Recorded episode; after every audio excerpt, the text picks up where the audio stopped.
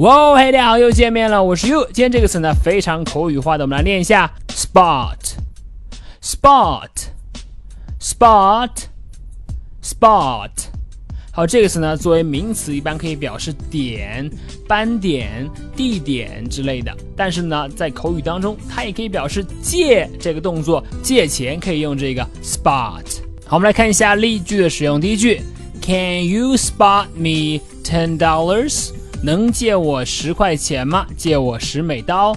Can you spot me ten dollars？再看第二句，Spot me some money right now。哎，给我借点钱，就现在，我急用。Spot me some money right now。好的，这就是今天的分享了，非常常用、非常口语化的 spot。表示借的意思，你了解了吗？